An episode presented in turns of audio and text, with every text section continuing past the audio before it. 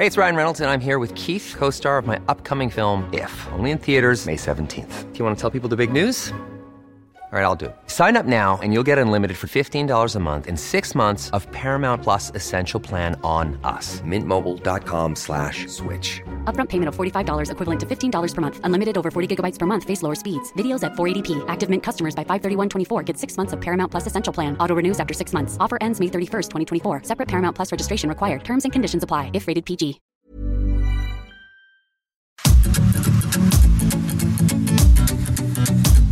GastroLab es un lugar donde cabemos todos. Aquí encontrarás historia, recetas, producto, materia prima, vinos y un sinfín de cosas que a todos interesa, ya que con cocina y vino se aprende en el camino. Déjate llevar por el chef Israel Arechiga a un mundo delicioso. GastroLab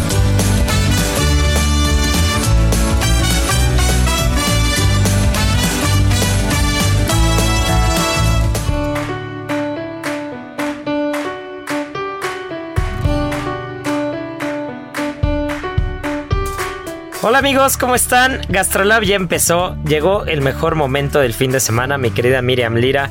Y es que en punto de la una de la tarde se abren, se abren los micrófonos para echar el chisme gastronómico, para estar hablando de los nuevos restaurantes, de los ya consolidados, de las grandes cocineras, de las nuevas propuestas. Y me encantó el tema de este fin de semana, me encantó eh, leer las páginas de Gastrolab, porque si bien nosotros somos un espacio que siempre ha promovido las nuevas propuestas, echamos mucho la mano a los nuevos cocineros, a las nuevas cocineras, echamos mucha la, echamos la mano porque en algún momento a todos nos ayudaron y qué bien nos viene un empujoncito, sobre todo cuando uno va arrancando y que las personas correctas se fijen en el trabajo que uno está haciendo. Pero me encantó leer en las páginas de Gastrolab un restaurante ahora consolidado, un restaurante de una cocinera, empresaria, de una chef que leer su currículum, digo, no es que nos haya mandado el currículum, pero si tú entras a su página de internet, a la página del restaurante, eh, te puedes dar un, un paneo muy generalizado en 2-3 segundos de la calidad, de la calidad de cocinera que es, del nivel de empresaria que es, y es que estamos hablando nada más y nada menos que de la chef Marta Cepeda, que desde Chiapas con tierra y cielo toma las páginas de Gastrolab y nos pone, nos echa a andar en un tema que nos encanta, que son los restaurantes consolidados, las cocineras mexicanas, Chiapas, que para mí es una de las grandes tierras que tiene este país y que siempre repetimos lo mismo, somos fans de muchos estados de la República, somos fans de Oaxaca, de Puebla, de Veracruz, de Yucatán, pero hay muchos otros estados, como ya lo platicamos en algún momento con Tlaxcala recientemente y ahora con Chiapas, que tienen una gastronomía abismal y que a veces los tenemos en el imaginario colectivo por otras cosas.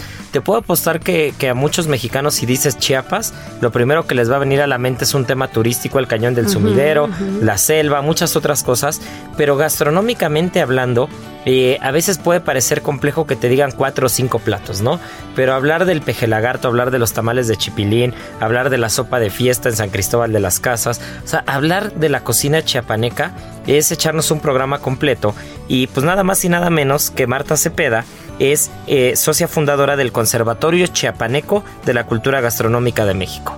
Y a partir de ahí arrancamos. Sí, amigos de Gastrolab, estoy muy contenta de, platicar de esta chefsasa de Marta Cepeda, de Chiapas, de su gastronomía, del esfuerzo que ha puesto en este lugar, en enaltecer la gastronomía chiapaneca, en ponerla en un lugar de manteles largos, eh, de, exaltar como estos platillos tan típicos, no solamente del estado, sino de, del lugar en donde se encuentra el restaurante que es San Cristóbal de las Casas, eh, eh, llevar a un punto muy muy importante a la gastronomía coleta, que es como se le denomina como a la gastronomía específicamente de San Cristóbal de las Casas, de ir a buscar estos ingredientes que también algunos de ellos han ido quedando por generación y generación un poco en el olvido por pues por la necesidad en algunas ocasiones de, obtener algunos eh, alimentos más fácilmente o por la falta de preparar estos estos platillos típicos y pues bueno sí llega hasta nuestras páginas esta gran chef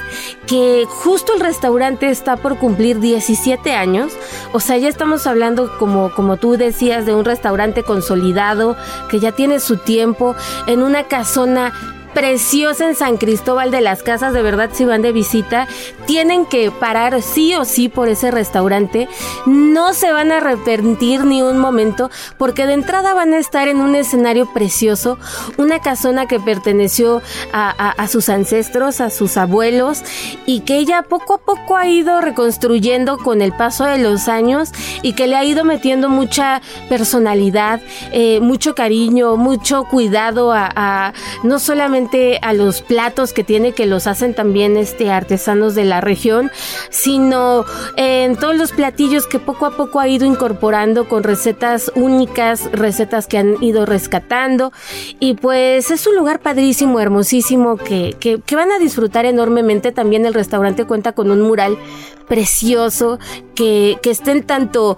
eh, en su sala como en la parte de afuera porque tiene un patio interior hermosísimo con una, con una chimenea hermosa que cuando hace friecito ahí en San Cristóbal se presta muchísimo para platicar, para echar el, el, este, el traguito, para tomar agüita, para pasarla muy bien con la familia o con los amigos. Y pues todo este proyecto lo echa a andar con, con uno de, de sus cómplices, su pareja, su esposo, su amigo, su también, este, también chef, el chef Kiev Rueda. Entonces, pues son un equipo increíble que, que, han llevado de verdad la gastronomía chiapaneca a otros niveles inimaginables hasta que ellos llegaron a, a emprender y a, hacer comunidad gastronómica también allá por el estado. Y es que en la avenida Benito Juárez número uno, en San Cristóbal de las Casas, que es justo donde está ubicado Tierra y Cielo, eh, se cocina digamos, eh, o incide lo que podría ser la receta perfecta para el éxito de una gran cocinera mexicana, ¿no? O de un proyecto mexicano restaurantero. Nada más para que se den una idea, échenle ojo a un poquito de, los reconocimientos, porque cuando yo estuve leyéndolo y cuando estuve echándole ojo, porque si había tenido la fortuna de coincidir con ella en algún par de eventos por ahí, en algunas de las listas y, y esto que siempre coincidimos todo el mundo, pero después de echarle un ojo y analizarlo con calma, escuchen nada más esto porque es increíble. En 2008 ganó el premio al mérito empresarial eh, de mano del expresidente de la República, Felipe Calderón. Después, en 2010, gana el premio a la juventud eh, por, el Club eh, por el Club Rotario de San Cristóbal de las Casas. Después, en 2011, gana el reconocimiento por, de la Asociación Mexicana de Mujeres Empresariales de la Delegación San Cristóbal. Después tiene un reconocimiento nacional justo por buenas prácticas sustentables que le otorga la CANIRAC. Después también tiene un reconocimiento por promover la cultura y la cultura emprendedora en jóvenes chapanecos, justo del CONALEP. Después también es, tiene un reconocimiento por ser la distinguida empresaria del 2014 por la Concanaco de Servitur y el INADEM. Y, así nos vamos, Mujer Emprendedora en el 2014, Premio Nacional de la Calidad en 2015, Mujeres Empresarias de Chiapas, Fomento de las Tradiciones, Trayectoria Empresarial por el CESA. O sea, es increíble todo lo que se puede hacer desde, un, desde una trinchera gastronómica, desde un restaurante, que en el 2007, eh, ustedes pueden creer que no ha pasado mucho tiempo, que el 2007 acaba de ser a la vuelta de la esquina y así parece, justo estábamos hablando de qué pasaría si volviéramos a ser más jóvenes antes de que empezara el programa, Bamiri, pero, pero es increíble que en el 2007 no existía eh, digamos, este escaparate para que te conocieran otras ciudades o otros países de una manera tan sencilla como lo tenemos hoy eh, con un teléfono en las manos. Difícilmente ahora mismo habrá alguien que no tenga un teléfono en la mano y que no pueda estar buscando ya quién es Marta Cepeda, que no puede estar buscando la gastronomía de San Cristóbal de las Casas, de Tierra y Cielo, pero en el 2007 tenía que ser una recomendación de boca en boca y tenía que ser una recomendación con mucho mérito para poder llegar a otros lugares. Y ha cocinado hasta en Milesime Madrid, ha cocinado en muchísimos lados. Imagínense todo el trabajo que se ha hecho eh, haciendo las cosas de manera correcta en un estado que se caracteriza no por tener la mayor difusión ni por tener los mejores medios ni por tener eh, tantos fomentos al apoyo en sector de gastronomía o en, sector turismo incluso es un estado que necesita mucho apoyo y que necesita muchos reflectores. Y pues miren nada más lo que se ha podido hacer desde el 2007 imagínense todo lo que falta. Sí la verdad es que es increíble lo que ha hecho este junto con Kiev porque de verdad que han sido la pareja ideal para llevar llevar a cabo todos, todos los proyectos que tienen, tanto de sustentabilidad, en cuanto a comercio justo, en cuanto a crear comunidad entre otros cocineros también en San Cristóbal de las Casas, que es importantísimo, ¿no? Tanto hemos hablado de, de generar estos embajadores por estado y pues ellos son unos, unos grandes embajadores en su tierra. Eh, platicábamos ya en alguna ocasión de, de cafeólogo, de, de cafeología, que también está allá en San Cristóbal de las Casas y que, bueno, este café de primera calidad, de primerísima calidad, se exporta a Dinamarca y está en restaurantes como Noma, que ha salido en numerosos conteos como el restaurante más importante del mundo. Y pues bueno, estos, estos proyectos que han nacido pues de, de, la necesidad de exaltar eh, las tradiciones, de tener una herencia culinaria importante, este, de generar este, pues lazos que, que vayan haciendo cada vez más grande la riqueza gastronómica en un, un, lugar en específico. Ella estudió en Ciudad de México y en el CESA. Es, es, egresada del CESA. Y pues bueno, su idea primordial era pues quedarse por acá, ¿no? Ya saben como que cuando, cuando uno arranca en esta carrera pues se lanza como a lo grande, a la gran Ciudad de México, pero pues de repente pues se dio cuenta que, que su destino, que su futuro era regresar a su tierra natal, a Chiapas, eh, porque todo indicaba que tenía que volver, ¿no? Primero pues esta casa en donde ahora está tierra y cielo pues la iban a vender, se iba a perder toda esta herencia familiar y en cuanto ella se da cuenta pues dice híjole pues no una de las razones para volver es este recuperar esta casa y pues ella había hecho para, para titularse un, un, trabajo importante sobre la gastronomía y la cultura gastronómica este chiapaneca y pues toma esta tesis como como base para lanzarse de regreso a su tierra natal y pues empezar con toda la, la, planeación de este gran proyecto que es Hoy Tierra y Cielo, ¿no? Y pues dentro de, de los platillos que, que, se pueden encontrar en la carta para que se vayan dando una idea, porque de verdad este, luego cuando vamos a otros estados y, y, exploramos las cartas, hasta parece que estamos en otro país, ¿no? Este, lees algunos nombres y no sabes ni, ni qué te va a llegar a la mesa, pero es importante explorar y, y, y pues empezar como a conocer más acerca de estas culturas gastronómicas. El tamal de chipilín, que bueno, tú ya mencionabas sí, es. que es deliciosísimo. Ella lo prepara en salsa roja con queso cuadro y pues es un, una planta que, que da muchísimo sabor. Ahí voy a hacer un paréntesis antes de que sigas con la lista. Y quien nos está escuchando y nunca ha probado el queso cuadro, Uf. no ha vivido. No, no ha vivido. sí. eh, dese la tarea de buscar el queso cuadro chiapaneco. Y de verdad, a mí, a mí es de las cosas que más me, más me gusta combinar si bien no hago una cocina mexicana tradicional como tal, eh, en absoluto me niego a usar productos eh, de esta tierra que, bueno, son espectaculares, ¿no?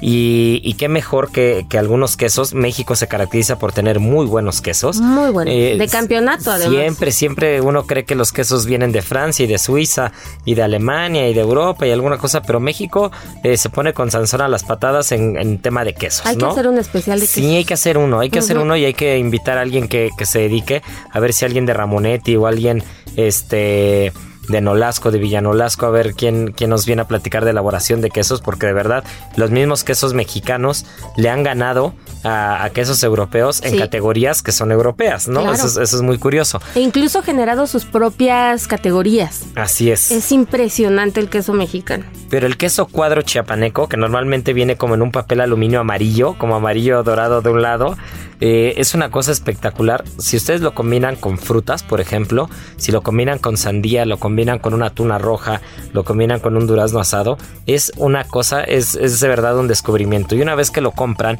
aunque puede parecer grande y que no se acaba nunca el queso cuadro, la verdad es que dura muchísimo tiempo en el refri. Es un, es un queso que, que, tiene esas características, ¿no? Que, que añeja muy bien. Entonces, eh, no dejen de probarlo porque a lo que le pongan queso cuadro estoy seguro que les va, que les va a gustar, lo van a disfrutar.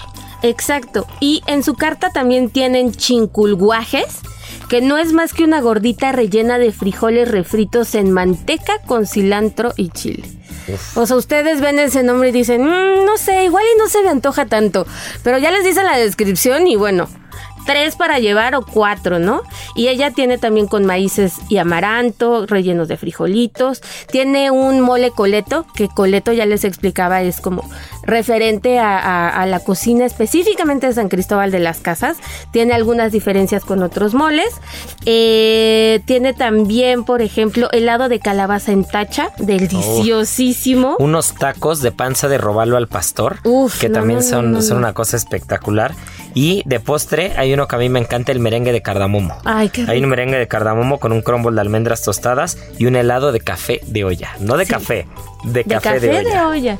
Y todo servido como perfectamente lindo, no sé, tiene como mucha mucha facilidad también para la estética, entonces se van a llevar una sorpresa espectacular en cuanto vayan. Además, como que piensen todos los detalles. Uno se siente en sus, en sus mesas y de repente San Cristóbal de las Casas, pues este lugar que llueve mucho, que de repente hace calor, pero de repente ya se nubló y hace frío.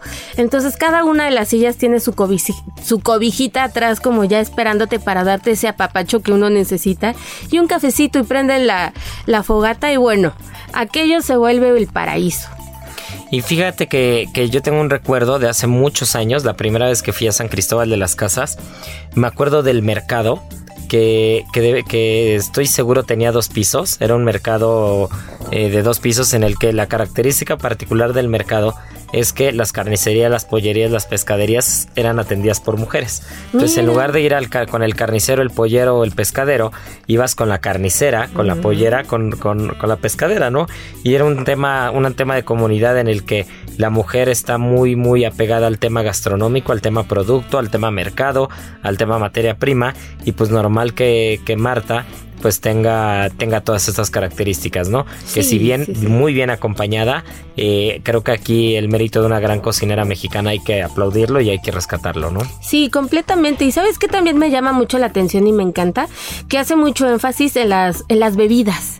En las bebidas que también Chiapas tiene muchas típicas, bueno, el clasiquísimo pozol, que seguramente muchos de ustedes lo conocen, que es cacao y, maíz, pero también tienen tascalate, que ese es hecho a base de maíz, cacao, achiote, azúcar y canela. Incluso hacen un creme brûlée, un creme ah, brûlée de tascalate. Exacto. Entonces, por si se quieren animar y echarse el creme brûlée de tascalate, que esa es otra de las cosas que me encantan, que no se rehusan a un tema de técnica eh, tradicional, a un tema de técnica de alta cocina eh, clásica, como un creme brûlée, ¿no? Que dirías, Exacto. ¿qué tiene que hacer un creme brûlée que es de origen francés en un restaurante chiapaneco, con producto autóctono, con recetas autóctonas, con un sello mexicano muy claro? Pues ahí está el porqué, ¿no? Un creme brûlée de tascalate es el claro ejemplo de lo que se puede hacer con gastronomía con tradición, pero también usando técnicas sin cerrarte los ojos, ¿no? Totalmente. Y para quienes les gusten las experiencias fuertes, pues un comiteco que viene de Comitán, una bebida producida que es solamente en esa región y es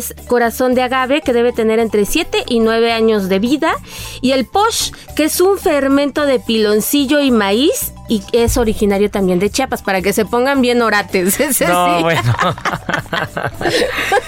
yo, recuerdo esa primera vez que fui a San Cristóbal de las Casas. Este, imagínate, estudiaba la prepa, estudiaba la prepa, gastronomía y tendría yo 14 años, ¿no? Porque entré, a los 13 años a la prepa, imagínate eso. Entonces tendría 14 o 15 años y recuerdo que entre el viaje a Chiapas gastronómico nos dieron a probar poch de canela. no, no, no, bueno, eso era una cosa, estaba espectacular, era buenísimo, pero más de uno acabó un poco zarandeado. Tirado en la banqueta. no, no tanto así porque si no nos colgaban, pero este, pero qué rico es el poch. Es ¿eh? delicioso, pero es. de cuidado. Es sí, sí, sí, Imagínense fermento de piloncillo y maíz aguas. No, pero es una cosa espectacular. Delicioso. Y dime una cosa, Miri, cuando vas a Chiapas, ¿qué otra cosa recomiendas probar para quien pues, nos esté escuchando? Pues ya lo habíamos dicho, los quesos son fascinantes, hay quesos espectaculares y el café. 100% el café. Bueno, eso ya también todo el mundo lo sabemos, pero una buena taza de café, un quesito y un tamalito, porque Sí, porque aparte, recordemos que también hay una tradición muy fuerte, eh, no solamente de moles en Oaxaca y Puebla, sino también en Chiapas, de pipianes también. Hay cosas muy buenas con pipianes. Y, yo creo que Chiapas tiene una característica muy buena, que es, eh, digamos, es una especie de cocina, no sé si llamarlo correctamente así o no, pero es una cocina un poco como selvática, como de manglar, ¿no? Como, como este peje lagarto, algunos otros productos que te da la selva, como el mismo café, ¿no? Que te da, que te dan ciertas regiones, cierto clima, y que, y que la tierra, bueno, no importa qué, qué, qué hagas, que eches a la tierra, todo se da. ¿No? es, una, es una cosa increíble. Ves eh, haciendas cacauteras espectaculares, ves árboles de mamey, árboles de aguacate, empiezas a ver una cantidad de árboles frutales cuando, cuando llegas a ir a Chiapas que es sorprendente. O sea, tú crees que, que agarras un jitomate y tiras las semillas y mañana ya está la planta con jitomates, casi casi, ¿no? Es una cosa, es una cosa espectacular la tierra chiapaneca. Sí, sí, sí, sí, Pues no se lo pierdan, tienen que ir y por supuesto visitar a, a Marta Cepeda en este restaurante, de verdad que lo van a disfrutar y gozar y, amar igual que nosotros. Pues ya iremos a visitarlos. Un abrazo fuerte a Marta, un abrazo fuerte a Kiev y eh, pues muchas felicidades por, por ser un restaurante consolidado. La estadística es, es asombrosa cuando se dice que aproximadamente solo un 5% de los restaurantes que se abren eh, pasan los 10 años. ¿No? Y que, y que pasan la barrera de los 20 años, uf, estamos hablando de casi un 2%, es una cosa muy baja. Ahí está. Entonces, eh, pues algo se está haciendo y se está haciendo muy bien. Pero no 2%, sino dos minutos los que nos quedan, mi querida Miri. Pero antes de irnos, porque ya viene Marianita Ruiz, que ya saben que Marianita viene corriendo del tingo al tango, haciendo postres en un lado, platicando el sabor oculto en otro. Pero antes de irnos, ¿por qué no nos recuerdas las redes sociales para que quien diga, a ver, a ver, a ver, me perdí el artículo? Eh, en el periódico, pero ¿dónde lo puedo encontrar? Échale. Bueno, pues no se pueden perder el artículo. ¿Cómo es eso de que se pierde? no, es cierto. Gastrolab, sí, gastrolabweb.com, ahí encuentran todo para que lo gocen y lo disfruten a la hora que quieran. Arroba Heraldo Gastrolab en Instagram, Gastrolab en TikTok. Este, ¿qué más tenemos? Gastrolab del Heraldo de México en Facebook. Este, el Instagram arroba Heraldo Gastrolab. Entonces, pues tienen de dónde escoger. Hay mucho de dónde escoger. Spotify, también si se pierden este programa, ahí estamos. No, no, no, bueno, te estamos en todos lados, donde no estamos. Pero bueno, donde tenemos que estar es en comerciales, mi querida Miri, porque ya nuestro buen Beto en producción nos está jalando las orejas. Pero pues no se nos despeguen porque esto es Gastrolab y volvemos con la segunda parte. Esto apenas va a la mitad.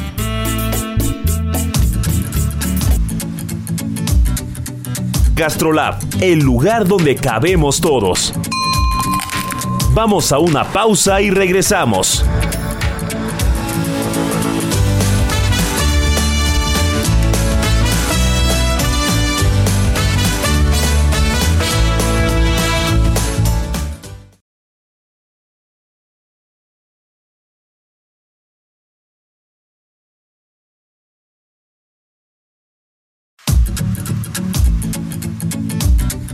GastroLab, el lugar donde cabemos todos.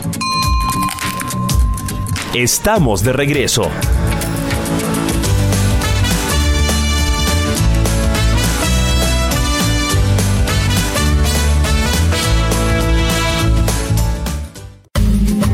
Y ahora el sabor oculto.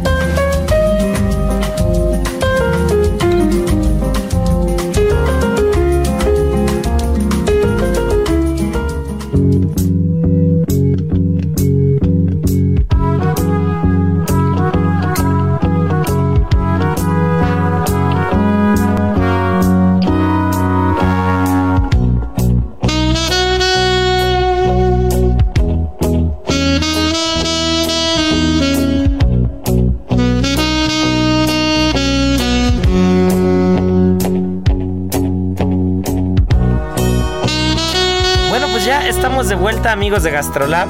Eh, qué rica se puso la primera mitad hablando de, Chiapas, de una gran cocinera chapaneca, de un gran restaurante consolidado, de, producto chapaneco, del queso cuadro, hasta quedó lo del queso cuadro. Tanto que ya estamos organizando la entrevista para la siguiente semana o la que viene, que estoy seguro que van a disfrutar mucho porque la verdad es que Miri se puso las pilas sin estos cinco minutos de comerciales. Mira, llamada, mensaje, WhatsApp y ya estamos hechos. Pero pues ya tenemos por aquí a nuestra querida Marianita Ruiz, que como nuestra buena chef de cabecera y, que siempre nos, sorprende con un sabor oculto diferente, pues hoy nos trae, nos trae un producto bastante particular.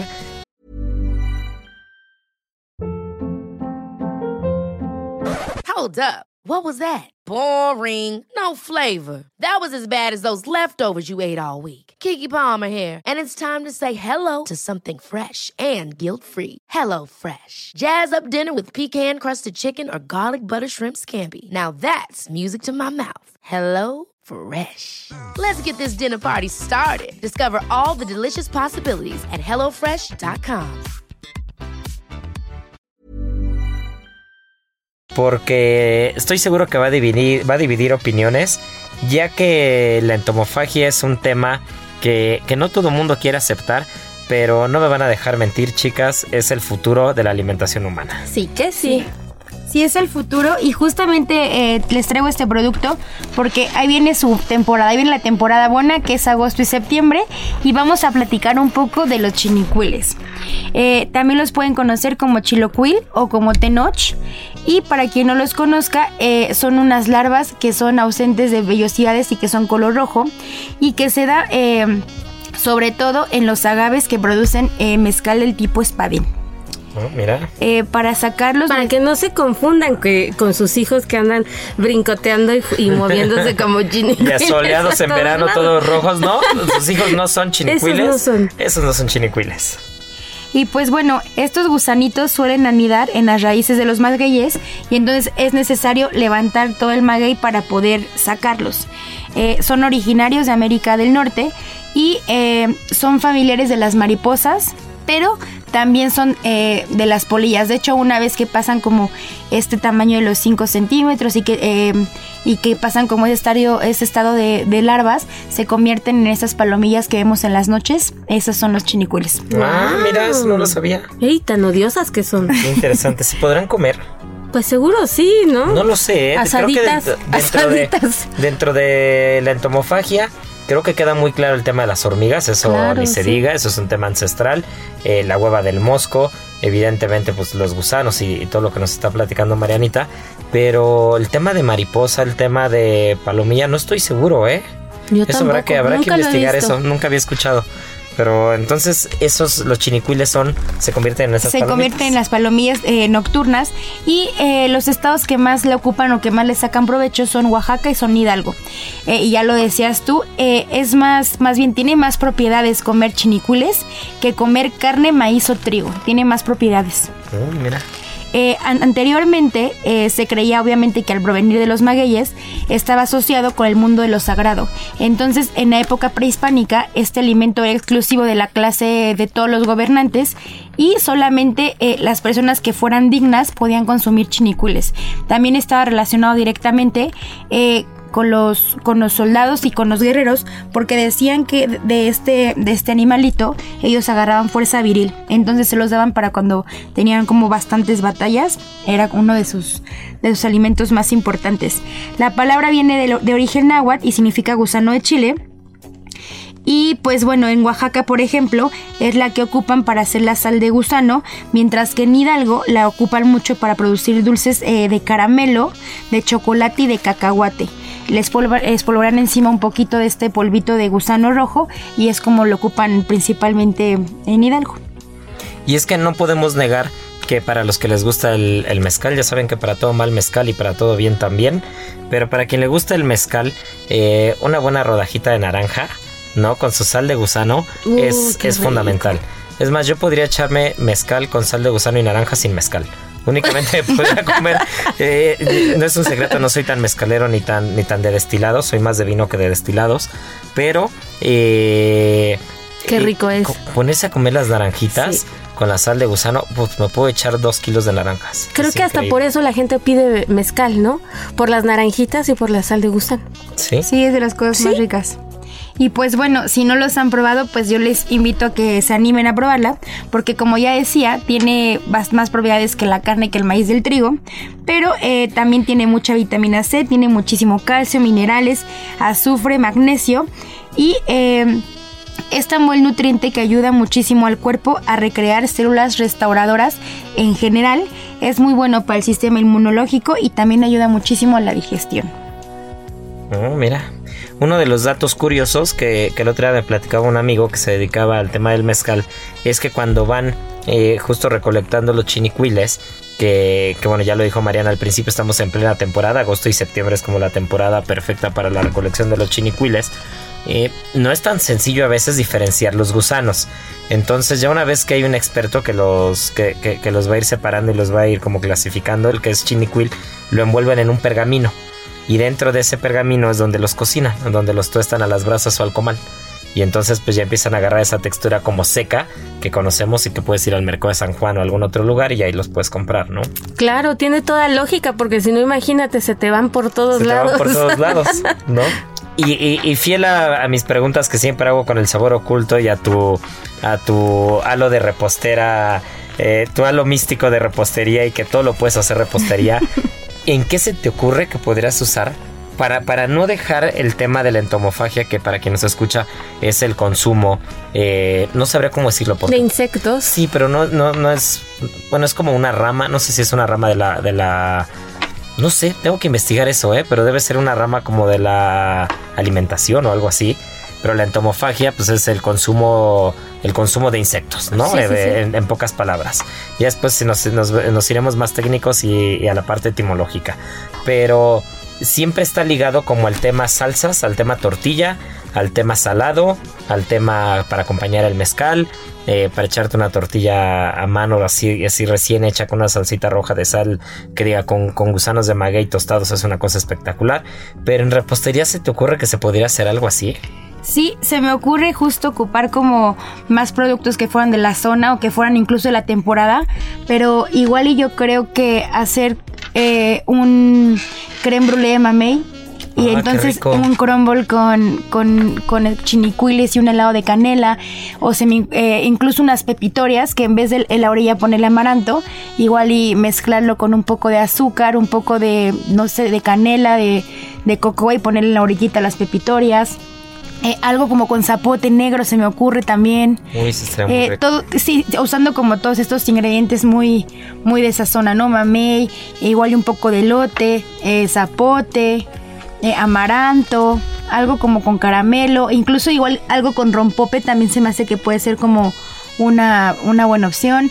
O igual una, unas, ya dije pepitorias, puede ser unas alegrías. Eh, Unas alegrías unas hasta alegrías. con chocolate. Con chocolate y ahí te vas. Te voy a decir cómo se me ocurre. Una alegría con chocolate, con chinicuil y pimienta rosa. Me Eso podría estar, podría estar curioso en eso. Igual entrando en la, en la temporada de lluvias, se me, se me ocurre que puede ser unos honguitos deshidratados cubiertos en chocolate, con los chinicuiles también cubiertos en chocolate y podemos poner eh, igual y un crumble de canela, eh, podemos usar un poco de amaranto, eh, un helado de rompope, que se me hace que son como sabores que, que quedarían bastante bien. No hay amor más puro y sincero que el de un cocinero.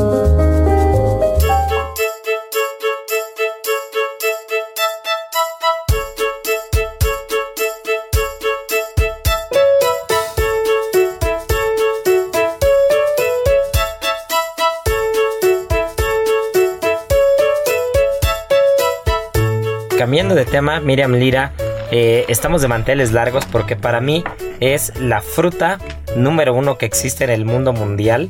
Porque sabemos muy bien que el aguacate es una fruta, no una verdura. Ay, no, espérate, es que iba, iba a decir mi adivinanza. Para que la gente la, la A ver, adivinara. ver, adivinanza. Pero bueno, hagan de cuenta que no escucharon a Isra. Porque yo venía muy, muy gustosa de decir esa adivinanza que a mí me decían mucho de chiquita y que seguramente a todos ustedes también, que dice, agua pasa por mi casa, cate de mi corazón. Si tú me lo adivinas, yo te doy mi corazón. ¿Qué? Ah, pues el repartidor de agua, ¿no? Porque ese agua pasa por mi casa. el aguacate. Mira. Agua pasa por mi casa, cate de mi Ay, corazón. Ay, qué rico. Para mí, para mí, un día, un día que no coma aguacate es como un día sin sol. ¿De verdad? Sí, te lo es juro. un día que no sale el sol. Te lo juro, bueno, tanto, tanto que hasta en mi casa, y, y voy a subir una foto para que vean que no estoy choreando. Por favor, ¿eh? Ya planté un aguacate. Planté un Órale. aguacate, evidentemente lo compré ya crecido. Porque pues si no iban a pasar muchos años y aún así le faltan años. Pero debe tener unos 15 aguacates colgando, ¿eh? O sea, está bien, está bien padre. Tiene como unos 15, 20 aguacates colgando ya. ¿Y qué tal Y se dio? ¿Qué tan chiquito. difícil fue? Fíjate que le encantó el lugar. Le encantó el lugar. He escuchado de todo. He escuchado el que me dice, ah, no le tiene que dar tanto el sol. Y el que me dice, le tiene que dar el sol a plomo.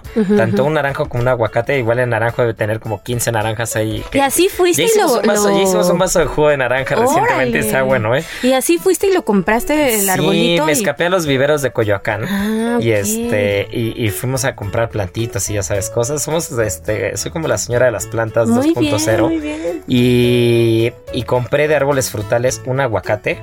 Que te digo, está precioso el aguacate, chiquito pero precioso, está impresionante. Es más, les voy enseñando la foto mientras, mientras estoy platicando. Sí, sí, compré sí, una granada que esa está bien chiquita, pero tiene un par de granadas por ahí colgando. Y la verdad es que le gustó también el clima y le gustó todo porque siguió floreando y, y- y ya le van a salir dos granadas Qué más. chistoso. Y vives aquí en la Ciudad de México. en el sur, en porque parece que no. Miren, vean, esta es la foto de mi aguacate. Ay, está ¿Ya vieron? precioso. Y wow, tiene como uno, dos, tres, cuatro, cinco, seis, siete. Solo en esta parte, el, el árbol es completo. Aquí está por aquí el arbolito. Y tiene un buen de aguacates por todos lados. Órale, pues ¿no? salió Entonces, muy bueno sí, ese aguacate. y, el- el- y- y como que la tierra está buena, la tierra en el sur está buena. Te digo, debe tener más de 20 aguacates colgando. Y cuéntanos bien, bien, bien. O sea, hiciste un hoyo muy profundo, no tan profundo. ¿Te dieron tips para plantarlo? No, tal cual, venía como en su macetita de plástico, la bolsa, típica bolsa negra. Y este, y pues nada, hay que hacer el hoyo del tamaño que trae. Que trae como la macetita esta y, y- y y ponerlo, ¿no? Lo que sí nos dicen es que hay que ponerle constantemente abono para Ah, que, pues para que esté bien nutrido. Y el tema del naranjo también. El naranjo también pegó espectacular. Eh, creo que tenemos un limón que ese sí ya tiene un poco más de tiempo y ese sí le está costando más trabajo. Pero si ustedes creen que el aguacate es únicamente de algunas zonas o, o que en algunos climas se tiene que dar, o solo en Michoacán, en Oaxaca, en Chiapas, pues no, eh. Créanme que en la Ciudad de México también el, el aguacate puede pegar. Ay, qué padre. Oye, Sí. y hay, hay días que dices, ay, se me antoja un taquito de aguacate y sales a tu jardín no, y... fíjate que tardan, están tardando años, o sea, debe llevar ya un mes y, y es- digo, sí va floreando cada vez más o como que ya sabes que las, las puntas del- de la plantita se empiezan a poner como rojizas, Sí, como sí, en sí. un rosal, ¿no? Que se empieza a poner rojo cuando justo va a florear o algo así. Entonces le encantó el lugar, va muy bien, pero... Toma su este, tiempo. Pero pues lleva un mes y ha avanzado muy poco el tamaño y, y la maduración del aguacate. Ahora también recordemos que el aguacate es de estas frutas que tú una vez que la cortas del árbol puedes seguir madurando fuera del árbol. Pero primero pues tiene que agarrar un mejor tamaño. ¿no? Claro. Entonces tiene que agarrar un buen tamaño. Hay que dejarla ser, Pero ahí va, ahí va, la verdad es que ahí va. Está súper padre porque también nos hace como reflexionar un poco acerca de, de los alimentos, ¿no? Y de cómo los tenemos luego tan a la mano. Y como tú dices, el tuyo se ha tardado bastantito en que crezca, Israel le da su cuidado, está esperando a que esté en su punto exacto. Y muchas veces vamos al mercado o al supermercado y los compramos. Y ahí los dejamos en el refrigerador o en donde los dejen madurar. Y luego ni se los comen y ahí se quedan y es un gran desperdicio. Piensen en todos esos arbolitos que, que, que, que tuvieron esos frutos tan deliciosos además, entonces hay que aprovecharlos bien. Sí, hay que aprovecharlos y de verdad no dejen todo. de tener su sea en una maceta, sea en un cachito de tierra, sea en el patio, en el jardín, donde sea. Ahí al lado de la banqueta, al lado del coche. pues te, te sorprendes, pero de repente ves que las plantas crecen en donde menos te lo puedes imaginar. Sí, es cierto. Que dices, a ver, ¿de dónde, cómo le hizo para crecer? Y de repente compras una planta preciosa y se te estresa a los dos segundos, ¿no? Porque, sí, sí. porque el pH del aire no es el correcto, ¿no? Y de repente ves las plantas callejeras y es increíble cómo, cómo pegan y cómo se dan. Pero, pero la verdad es que hay cosas que se pueden dar de manera muy sencilla en la Ciudad de México. Sembré cilantro también. Entonces sembré se con dio. semilla de cilantro y el cilantro pega pero en dos segundos. O sea, tú ese sales tiré a tu las- jardín y ya tienes Tiré las semillas especias, y a la frutas. semana ya estaba el brote. Ah, mira. Wow. Ese crece rapidísimo el cilantro. Pero hay otras cosas que sembré que ve tú a saber si se van a dar o no se van a dar. También es la mano, ¿no? Dicen. Pues dicen que es la, La mano, mano del jardinero. Evidentemente la tierra, yo soy este una persona más de, de teoría de ciencias que de, que de supersticiones. Eh, claramente la tierra pues tiene que, tiene que ser correcta porque por mucho que tengas la mano mágica, Claro. pues si no riegas bien y si no es una buena tierra y todo, pues no se va a dar. Pero eh, créanme que hay cosas que, que uno puede sembrar en casa muy fácilmente. Yo recuerdo de niño que este, la jardinería medio me gustaba de niño. Entonces de repente, ya sabes, ¿no? Que en el patio tiras el agua con los frijoles o con alguna tontería y de repente ya ve frijoles. ¿No? Entonces me acuerdo que teníamos frijoles como diferentes colores, tomate verde. No, sí tienes buena mano, ¿eh? Sí tienes buena mano. cosas Hay gente que no les da. Sí, pero, está, está padre, nada. está interesante, está interesante. Está Ponen chistoso. pasto y no, tampoco les crece. Y ven que el pasto también crece en tres segundos. Sí, pero el paso es ese para que veas es dificilísimo. Está siendo más fácil sembrar el cilantro y la naranja que que crezca el pasto. Mm, es bastante, bastante particular. Deberían mandarnos toda la gente que nos escucha sus fotitos de, de lo que han cultivado en sus jardines, ahí en la banqueta, que se animen también. Eso estaría buenísimo. Y yo tengo, tengo un amigo eh, en, en un restaurante anterior, Marianita no me dejará mentir. Teníamos nosotros una torre, Ah, sí. una torre que, que con esta luz como blanca que simula o, o puede sustituir a la luz del sol, teníamos una especie de sustratos, una torre vertical como un jardín vertical que, corría agua todo el tiempo. Y en ese jardín vertical eh, nosotros teníamos lechugas, teníamos arúgulas, pues cualquier cosa verde que no fuera, que no fuera un fruto, ¿no? Y, y la verdad es que está curioso porque cuando lo hacías, lo hacías con... eh, lo hacías realmente con calma, lo hacías bien hecho, como tenía que ser, así que siguiendo el instructivo, funcionaba. De ahí muchas veces sacábamos lechugas, sacábamos cosas y, estaba interesante. El problema es que era medio latoso andarlo regando, andarlo limpiando. La lechuga es medio, medio sucia al principio, como que la raíz de la lechuga se va pegando en toda la torre. Pero estaba padre, ¿no, Marianiki? Sí, estaba padre, la verdad yo no soy muy buena, a mí se me mueren las orquídeas solo de cambiarlas de lugar.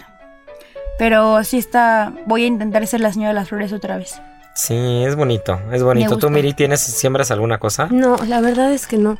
Yo vivo en un lugar muy pequeñito, pero fíjate que me voy a animar a hacer mi huerto urbano, aunque sea ahí al borde de la ventana, ahí donde pegan esos pocos rayos de sol. ¡Ay, Ay, qué, qué exagerada! pero sí, algo, algo tengo que empezar a hacer. Por ejemplo, les, les hice a mis gatitos su pastito Ay, me encantan los gatos. para que puedan desparasitarse. Ya saben que dicen que el pastito es buenísimo para los gatos, entonces tienen su pastito que yo les sembré, pero nada más. Y me hace falta plantitas en mi casa. Entonces voy a empezar. Pues mira, ahí es donde el huerto vertical puede funcionar. Recuerdo que, recuerdo que yo en la pandemia, una de las cosas que me lamenté fue, justo en plena pandemia, era, hijo, hubiera tenido el huerto vertical. Porque si hubiera tenido el huerto vertical, puedes vivir en un departamento, en un cuartito, y el huerto vertical ocupa menos de un metro cuadrado. No te ocupa hacer, como un espacio de 60 por 60, tienes que tenerlo conectado a la luz todo el tiempo, evidentemente, porque la, la lámpara pues simula la luz, el calor, si no nos hace la fotosíntesis. Pero tú podías sembrar en el sustrato una semillita de lechuga y de repente a los 15 días ya estabas, ya estabas recolectando hojas de lechuga. Órale, ¿no? Y lo, y lo padre de la lechuga es que tú no tienes que cortar la lechuga. Tú vas quitando las hojas grandes de afuera y el corazón sigue. Entonces de repente la lechuga ya tenía como una especie de raíz como de 15 o 20 centímetros que ya iba saliendo del, del huerto vertical y tú seguías cortando hojas y la lechuga seguía creciendo de manera infinita. ¿no? Entonces está, está bien interesante, está padre eso, no hay pretexto. Lo voy a Eh, hacer. Si hay que invertirle, no es que sea impagable ni es, o sea, sí es costoso, pero no es caro, no es, no es una cosa muy cara. Sin embargo, si haces cuentas a final del año y sobre todo, por ejemplo, si yo fuera vegano, fuera vegetariano, que toco madera y Dios me libre, Ay, sí, ¿no? pero si, si, si un día me pego No en la cabeza, así. este, ya me van a matar, ¿verdad? Siempre diciendo Sí, cosas exacto. incorrectas políticamente. Y yo- yo siguiéndote la Ya sé, sí, soy muy políticamente incorrecto, lo siento mucho, amigos radioescuchas, pero este, pues no lo puedo ocultar. No, pues Pero es que si un imagínate una vida sin No, taquitos, no, no, no, no, no, si un día me pegara en la cabeza y no y decidiera volverme vegano o vegetariano, lo primero que haría sería comprarme mi torre vertical, ¿no? Para tener mi huerto urbano. Y si ya se produce vino en la Ciudad de México, o sea, eh, escuchen nada más eso, hay un vino, voy a decir el, nombre del vino que es la Monumental, que tiene como diferentes cosas, la Diana, me acuerdo que es la, Monumental por la Plaza de Toros, la Diana por la Diana, creo que otro que tenía que ver con el Estadio Azteca, y fue la primera vinícola que hacía vino en la Ciudad de México. Y si tú ibas a Polanco, no sé si sigan ahí, a mí me tocó ir, subías un edificio como al cuarto o quinto piso y tenían unos huertos con vides, con vides vivas, con, vides y en temporada de vendimia sacaba uvas y todo esto. O sea, de verdad sí se puede, hay que tener mucho cuidado. Eh, habrá quien crea que pues, hay que tener mano, no hay que tener mano, pero sí hay que tener mucha disciplina para para darle seguimiento a las plantitas y todo. Y pues si ya se hizo vino ahí y si ya pude yo sembrar un aguacate, que este, pues que, que no podamos hacer algo en casa, ¿no? Seguro se puede. Seguro que sí. Me voy a poner a hacerlo y les voy a contar en unos meses qué tal me ha ido. Y a ver si es cuestión de mano o cuestión de cuidado. Me late, me late. Y sabes qué, mi querida Miri, que se nos fue el tiempo. Yo creo que el barbecue lo vamos a tener que dejar para la siguiente semana porque la información está bien buena, no la Sí. podemos dejar pasar. Este, ya estaremos hablando del barbecue, estaremos hablando de las parrillas, de los diferentes tipos de barbecue, porque pues estamos de manteles largos y esa celebración es una de las que une diferentes cocinas, porque cada quien lo puede llamar como quiera. Para algunos el barbecue puede ser eh, la salsa, para otros como un, un- un tipo de cocción, para otros eh, como toda la toda la parafernalia alrededor del asador y el día y el y el salir con la cerveza y lo que platicábamos del día del padre, ¿no? De, de aquellos papás que este que, que ponen la, la la lo limpian con la cebolla. Creo que mi papá se indignó el día del padre. Este, por ahí supe, por ahí supe ese chisme, ¿no? Que este estaba indignado de que, de que dije que era ¿Cómo dices eso? que era irreal, claro, pero no dejen de despreciar cebolla y limpiar asadores. Y este y, y estaremos hablando de eso porque es un tema bastante interesante que une a muchas cocinas, particularmente del continente americano. Porque hablar del barbecue y del asador, eh, estamos yendo desde Argentina, desde Chile Hasta eh, hasta. Norteamérica, hasta sí, Canadá. sí. ¿No? Y mira que hablar de cocina canadiense y de algunas cosas no es algo muy común, pero Canadá los barbecues y, bueno, todo Estados Unidos es una cultura por sí misma, ¿no? Pero pues qué bueno se puso, qué bueno se puso Gastrolab, se puso Sí. bueno el chismecito, eh, qué bueno que nos pudimos reunir todos y pues nada, tenemos que, este, tenemos que echarnos a correr, pero eh, tenemos que dar al- a la respuesta a la adivinanza de la semana pasada, tenemos que dar al ganador, que por aquí lo tengo.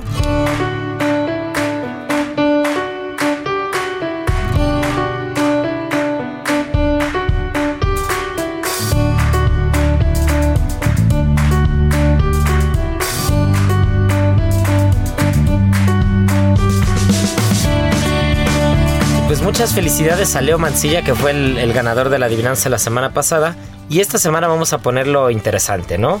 Estuvimos hablando de los chinicuiles, estuvimos hablando de la entomofagia, eh, salió el tema de Hidalgo, que, que Hidalgo es uno de estos estados que por excelencia los insectos es parte de la cocina, Oaxaca por supuesto, pero que nos digan que nos digan tres recetas tradicionales. No, no me van a salir con ay, taco de chinicuil, Sí, ¿no? no, esa o, no.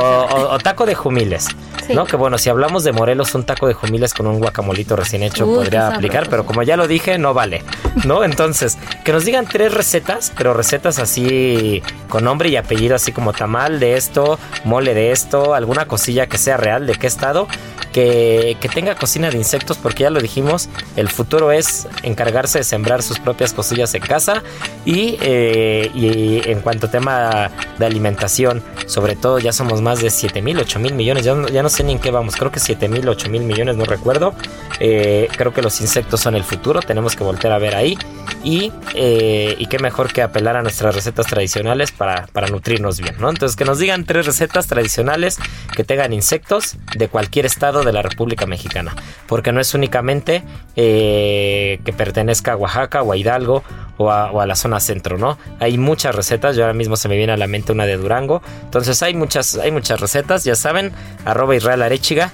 Y pues nada, Marianita Ruiz, Miriam Lira, Beto en producción, qué gusto que, que nos hayan escuchado un fin de semana más. Y pues nos escuchamos la siguiente semana y ya saben que Gastrolab está siempre con ustedes para, para antojarles un poquito eh, sobre, sobre la gastronomía, sobre los restaurantes, sobre los vinos y sobre todo para hacer que esa tripa chille, ¿no? Así que tripa vacía, Corazón sin alegría. Aquí concluye otra emisión más de Gastrolab, el lugar donde cabemos todos. Déjate llevar por el chef Israel Arechiga a un mundo delicioso.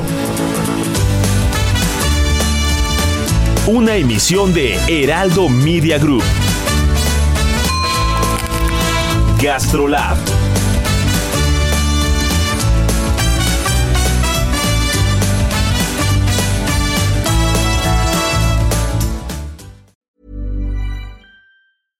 Ever catch yourself eating the same flavorless dinner three days in a row? Dreaming of something better? Well, HelloFresh is your guilt free dream come true, baby. It's me, Kiki Palmer. Let's wake up those taste buds with hot, juicy pecan crusted chicken or garlic butter shrimp scampi. Mm. Hello Fresh. Stop dreaming of all the delicious possibilities and dig in at HelloFresh.com. Let's get this dinner party started.